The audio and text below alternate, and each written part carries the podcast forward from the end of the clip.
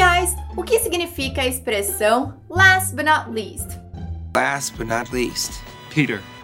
Meu nome é Sara Scarcelli e eu uso essa expressão em quase todos os meus vídeos. A expressão last but not least significa por último, porém não menos importante. Essa expressão é utilizada quando a gente vai apresentar algo em uma ordem, em uma sequência, mas essa sequência não é uma sequência por ordem de importância. Então não é só porque você mencionou alguém por último ou um item por último que eles têm menos importância é justamente para enfatizar que a importância é a mesma. Então, geralmente é quando você quer dizer, olha, isso também é importante, ou olha, isso é tão importante quanto os outros itens da lista. Vamos para os exemplos. Digamos que você quer fazer uma lista de agradecimentos e quer agradecer a sua mãe, seu pai, o seu papagaio e, por último, porém não menos importante, a Deus também. Thank you, Jesus!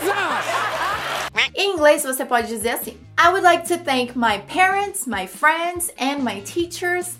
Last but not least, I want to thank God for all He has done for me. Se você for apresentar um grupo de pessoas, você também pode seguir essa lógica. Por exemplo, I would like you to meet my brother, his wife, their nieces, and last but not least, their cute little dog Tobias.